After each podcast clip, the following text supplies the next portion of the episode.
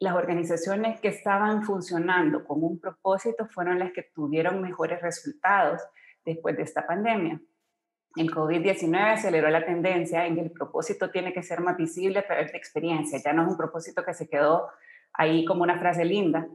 Las corporaciones son un ente en la sociedad que tienen que ir impactando más allá que sus propios resultados económicos. O sea, sí se espera que la organización pueda aportar un poco más a la sociedad. Bienvenidos al podcast de Red Sofa Networking Events. Descubre la nueva forma de hacer negocios. Crea y comparte tu Business Vitae para que más personas conozcan tu información de valor, tus intereses de negocios o los detalles de tus productos o servicios. ¿Necesitas un contacto específico?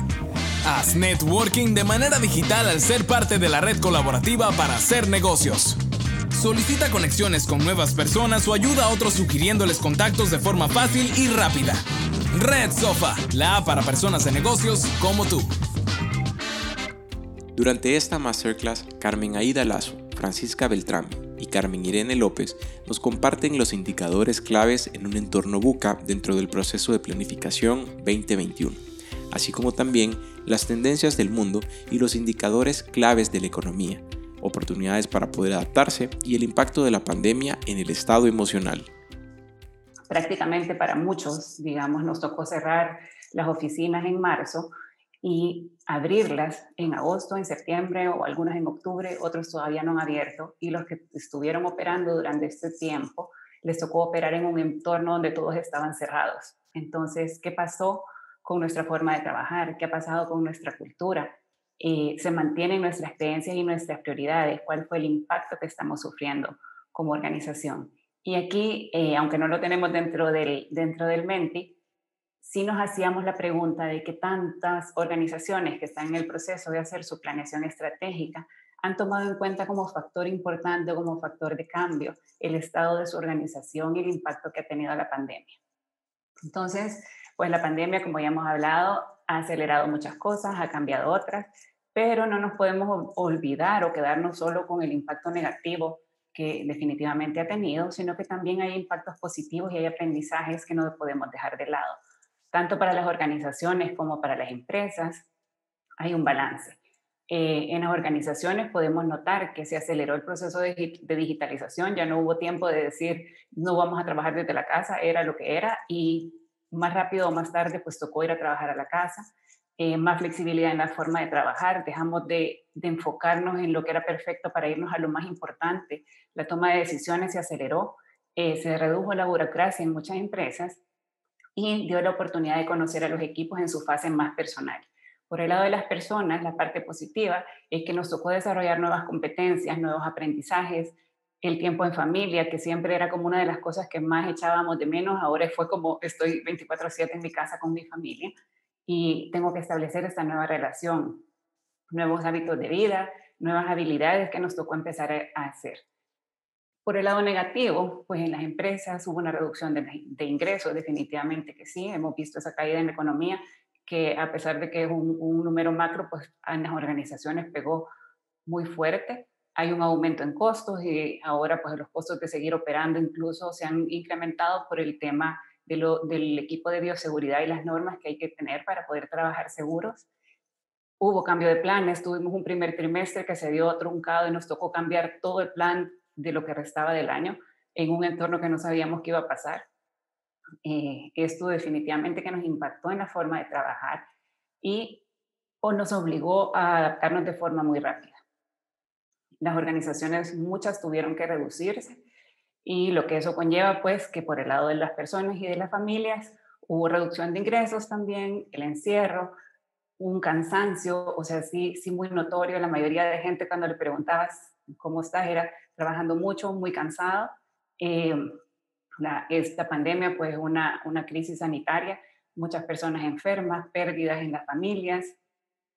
También esto implica un aumento de niveles de estrés y de ansiedad. Cuando hablamos de estrés y ansiedad, esto se da porque hay mucha incertidumbre, todavía el futuro es impredecible, no sabemos cuándo esto va a terminar eh, nosotros vamos como con retraso con respecto al mundo y podemos proyectar que en Europa está subiendo los contagios y es como, ¿qué va a pasar otra vez aquí? Hay mucho miedo a contagiarnos eh, las pérdidas, etcétera. Todo esto está teniendo un impacto en la salud mental. Y eh, desde julio más o menos, Healthy Company ha podido hacer un tamizaje en diferentes organizaciones. A la fecha más o menos eh, se, ha, se, ha, hecho este screening en 3.800 colaboradores en la región para detectar niveles de estrés y ansiedad. Y lo que encontramos es que aproximadamente el 44% de los colaboradores en la región muestran niveles de estrés moderados o altos y la ansiedad por su lado un 21%. ¿Qué significa esto? O sea, todo el mundo podemos estar estresados, pero si nosotros mantenemos niveles de estrés y ansiedad por un periodo muy prolongado, esto puede empezar a tener, eh, a pasarnos la factura en nuestra vida y obviamente todo lo que nos afecta en nuestra vida impacta también en nuestra productividad. Entonces vemos, empezamos a ver efectos de cansancio, menos enfoque en la tarea, hay una reducción de productividad, puede haber negatividad, etc. Entonces, esta slide la pongo porque es un tema al que hay que darle visibilidad. No podemos quedarnos con que ahí sí me estresé, ahí sí estoy más cansado, sino que esto tiene números, tiene un impacto y necesitamos eh, visualizarlo para poder hacer algo con ello. Frank mostraba que el modelo de negocio se ve muy afectado por las fuerzas externas, pero al final quien hace posible esta ejecución y este cambio son los colaboradores. La cultura que nosotros tengamos dentro de nuestra organización es la que va a hacer posible que estos cambios se den más rápido o más despacio. Entonces estamos en un momento en que no debería de ser un reinicio o volver a este nuevo normal, sino que el normal debería de ser algo mejor. Este es un momento que es un punto de inflexión. Fran hablaba de que no cambiaron las reglas, sino que cambió el juego. Entonces, ¿cómo como organización podemos hacer un mejor juego? ¿Cómo sacamos provecho de los aprendizajes y no nos volvemos a nuestra forma de confort, a nuestra zona de confort, a nuestra forma antigua de hacer las cosas? Eh, ¿Cómo podemos adaptarnos a este mundo tan cambiante que va a seguir cambiando? Y una de las características más importantes para poder afrontarlo va a ser la resiliencia. Pero ¿por dónde empezamos? Pues lo primero que que necesitamos para ver para, para dónde ir es saber dónde estamos hoy. Y para saber dónde estamos hoy, es importante que podamos definir cuál fue el impacto que tuvo la pandemia efectivamente en nuestra organización. Para eso es importante entender, preguntar, escuchar y obviamente actuar ¿verdad? con lo que encontramos, porque la crisis sí tuvo un impacto. Entonces, destaquemos cuáles fueron los comportamientos que queremos mantener, qué cosas buenas descubrimos. Eh, ha, habido muchos ejemplos de líderes que salieron, que, que, antes no se habían notado con estas prácticas, cada quien fue encontrando la mejor manera de trabajar y creo que son cosas que no se deben de quedar ahí como por casualidad, sino que debemos eh, entenderlas para poderlas mantener en la organización. ¿Cómo deben de ser las organizaciones en esta nueva realidad? pues nosotros lo que vemos es que las organizaciones deben ser más humanas, organizaciones adaptables, resilientes y con constante aprendizaje. El aprendizaje no tiene que ser solo eventual, sino que convertirse como parte de nuestra forma de vida. Mencionaba Carmen, habló, habló mucho de la automatización, pues es un movimiento que no vamos a poder cambiar. El reto que nosotros tenemos como organizaciones es cómo conciliamos este proceso liderando organizaciones que vayan a ser más humanas cómo, cómo podemos hacer este, esta transición, esta conciliación. ¿A qué nos referimos con organizaciones más humanas? Pues son las organizaciones que están lideradas con un proceso, con un propósito. El propósito, aquí hay una, una cita de, Simon Sinek, que creo que ya todo el mundo lo conoce a él porque ha sido, se ha hecho súper famoso con, con, el why, con su why. Eh, y, y, esta cita me pareció muy, muy pertinente cuando se invierte económicamente en las personas, ellas van a esperar un retorno también económico, pero cuando se invierte emocionalmente, las personas quieren contribuir. Vemos un cambio de actitud, un cambio en, en la forma de, de, en que las personas van a, van a actuar. Entonces,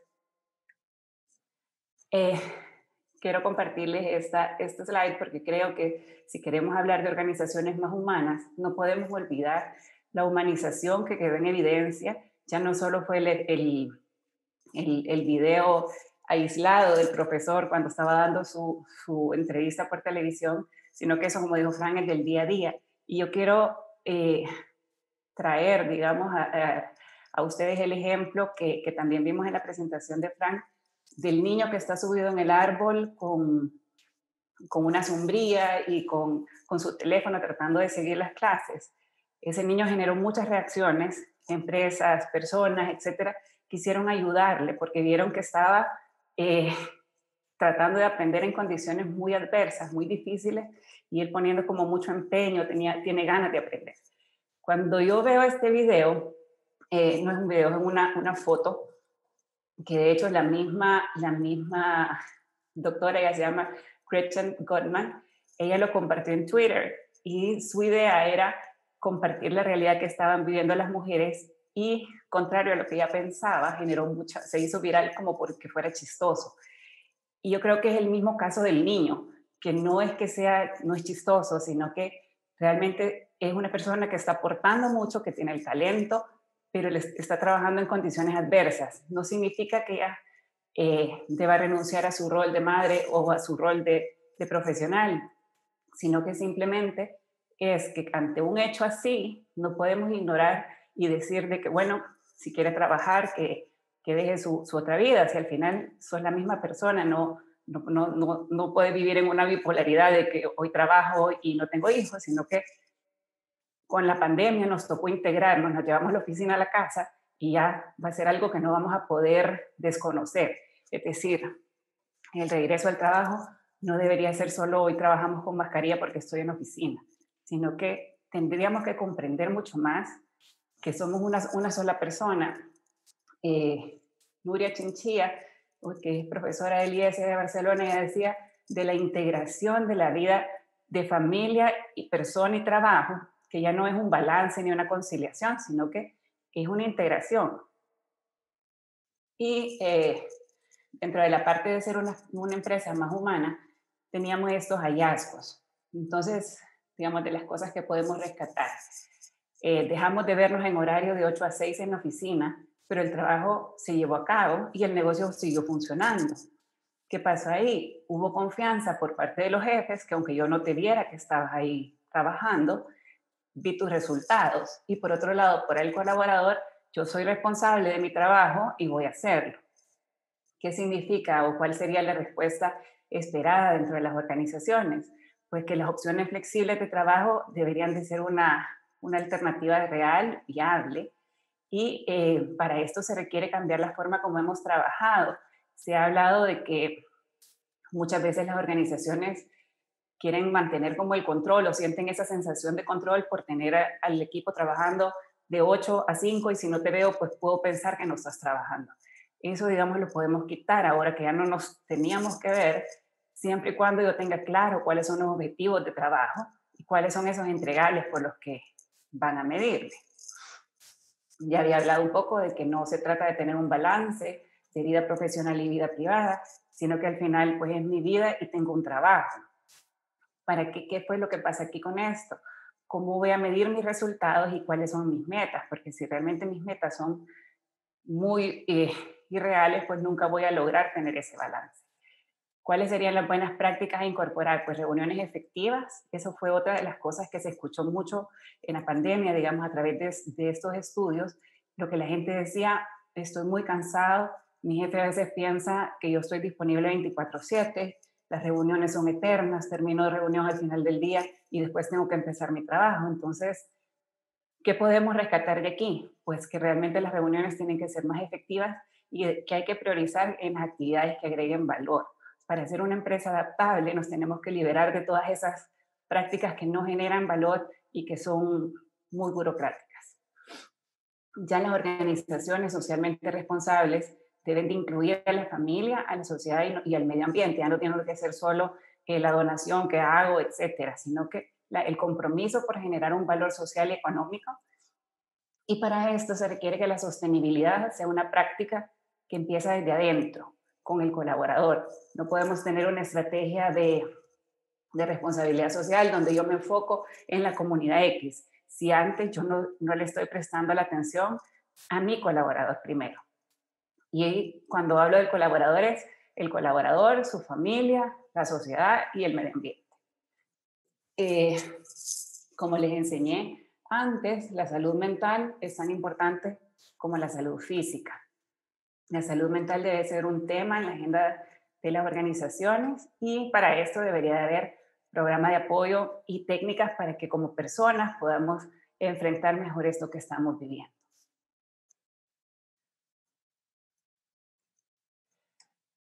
Hablábamos de liderar con propósito, pero ¿cuál propósito?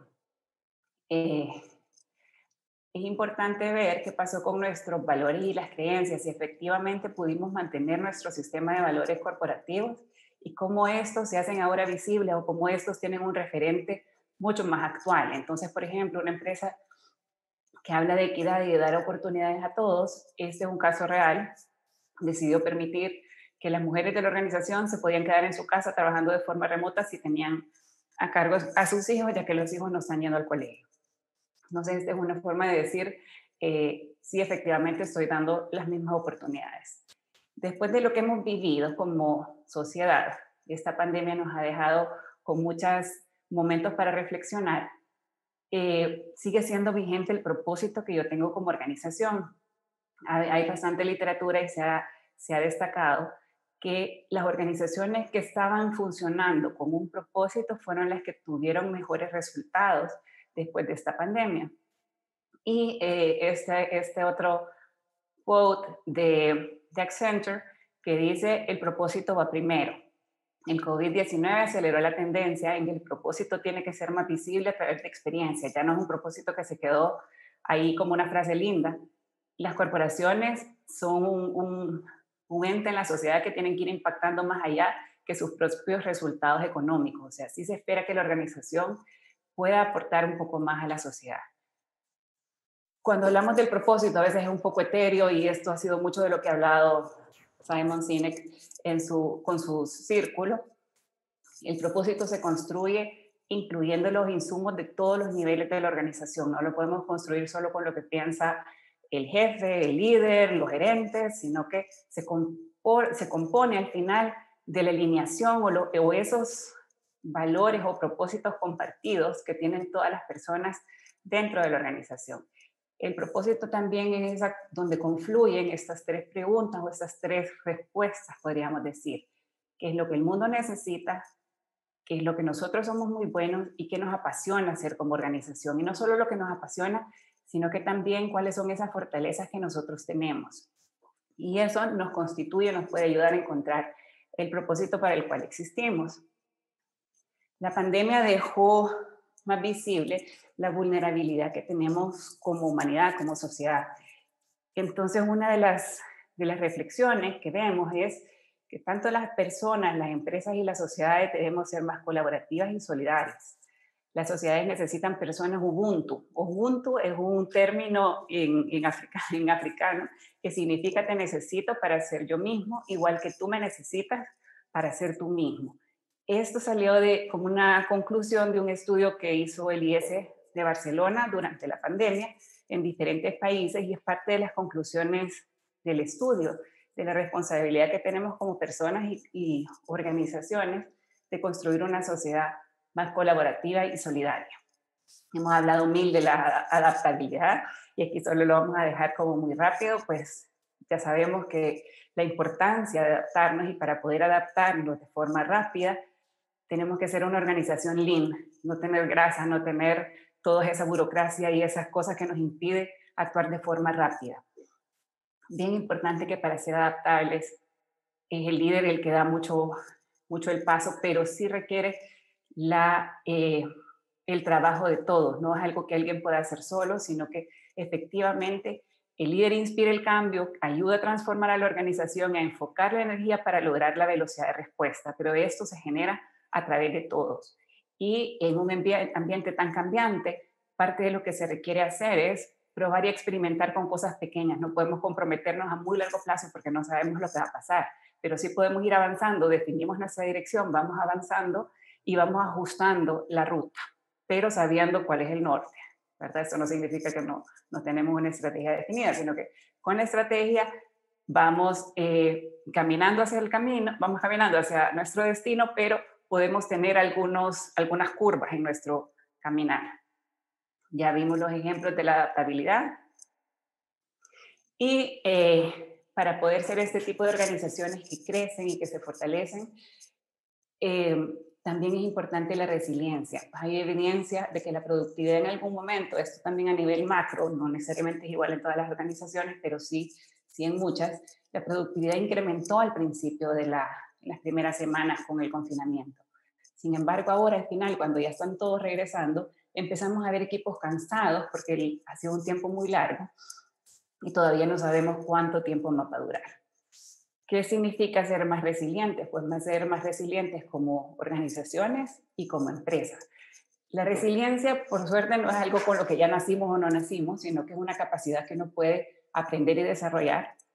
Hay diferentes técnicas, hay diferentes formas que podemos hacer a través del manejo de las emociones, a través de las técnicas de afrontamiento y, diferentes formas para tener, estar más robustos como personas para poder enfrentar esta situación externa que es desfavorable y que todavía va a durar en el tiempo. Aquí hay un resumen con las características de organizaciones resilientes que al mismo tiempo son adaptables y si vemos, ahí, ahí están como muy en conjunto la parte de adaptabilidad, resiliencia y humanismo, porque eh, las organizaciones resilientes tienen un propósito común que todos comparten. Entonces, al tener esa parte única, hace que nos movamos más rápido porque hay confianza. Hay estructuras que pueden tomar decisiones más rápidas y hay votado todos esos procesos complejos y burocráticos que requiere primero tanta análisis y al final se genera esa parálisis y no avanzamos. Eh, personas más responsables, más accountable. Esta es la parte importante cuando hablamos de empresas más humanas. Es ok, humanismo significa yo te doy cierta flexibilidad, pero espero también de ti esa correspondencia en accountability, en responsabilidad.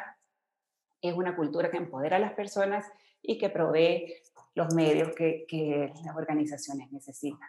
Y finalmente, pues algo que es bien importante no dejar pasar, no solo en procesos de planeación, no solo en procesos de pandemia, es esa necesidad de aprender. El mundo está cambiando muy rápido, las cosas están pasando muy rápido y si nosotros logramos aprender y sacar provecho de las cosas que están pasando, vamos a poder ir avanzando mucho más rápido porque vamos a hacer, eh, vamos a aprovechar todo, todo este conocimiento y convertirlo en una ventaja.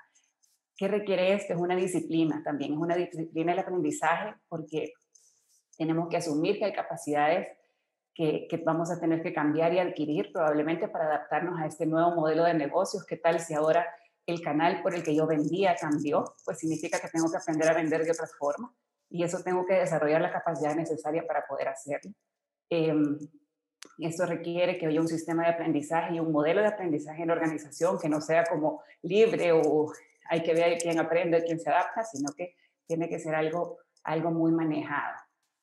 Y finalmente, pues estas son las reflexiones que eh, quedamos con esta parte que tenemos que prestar atención a la salud mental de los colaboradores, no solo pensar que la pandemia va a ser pónganse la mascarilla, pónganse alcohol gel, sino que cómo está nuestra gente por dentro para seguir enfrentando lo que viene, para seguir pudiendo adaptarse, para seguir siendo resiliente. Sí necesitamos proveernos de herramientas. Eh, ¿Cuáles son estos aprendizajes que nos dejó la pandemia? Sería muy triste que simplemente nosotros quisiéramos devolvernos a marzo y tratar de seguir operando así. Habríamos perdido demasiado. Y en este entorno tan cambiante, en este entorno buca, las organizaciones humanas que comparten un propósito más trascendente, que no sea solo a los resultados económicos del negocio. Buscamos empresas y organizaciones que generen sociedades más colaborativas y solidarias, que la sostenibilidad, como les decía, sea parte integral de la estrategia y no solo un tema de, de, donaciones o de, de filantropía, sino que son organizaciones que realmente están comprometidas primero con sus colaboradores y luego van operando, van impactando hacia afuera, desde el círculo más interno que son los colaboradores, luego la familia de los colaboradores, la sociedad y el entorno en el que opero, obviamente incluye todas las prácticas buenas hacia el medio ambiente. Es importante la capacidad de adaptarse y eh, volverse más resilientes sin dejar la parte de aprendizaje continuo. Entonces, pues finalmente, Aquí les, les, queríamos dejar como un esquema de cómo, cómo integramos todo esto que habló Carmen, lo que habló Fran y ahora lo que estoy diciendo yo. Pues tenemos estas tendencias impactando al mundo, nuestro país o nuestra región impactando por ser más vulnerable, digamos. Todo eso lo tenemos que tomar en cuenta en la toma de decisiones. Nosotros cambiamos como personas, cambiaron las familias y las sociedades. ¿Eso qué nos deja pensar? Pues lo que sí vimos es que quedó, las personas están más sensibles, hay más sentimientos de vulnerabilidad y debíamos de pensar el impacto que esto tiene en la organización, cómo, cómo esto eh, nos debe llevar a cuestionar si nuestro propósito todavía sigue siendo válido. Y al final el propósito define la línea estratégica de qué somos y para qué hacemos lo que estamos haciendo, o sea, para qué. Una vez tenemos eso definido, tenemos que ver si efectivamente nuestro modelo de negocios está alineado hacia eso lo que queremos hacer y si tenemos a la organización alineada con esa estrategia que hemos decidido. Si esta organización está alineada a la estrategia, vamos a compartir ese propósito, vamos a compartir los valores, vamos a poder tener esas áreas de enfoque y los objetivos que vienen todos desde una misma línea, que no salen como de a saber por dónde salieron, sino que vienen de, de este mismo flujo. Gracias por escuchar este episodio de Red Sofa Networking Events. Recuerda seguirnos en Facebook e Instagram como redsofa.events. También puedes descargar nuestra app Red Sofa en App Store y en Play Store. Si quieres más información, puedes visitar www.redsofa.global.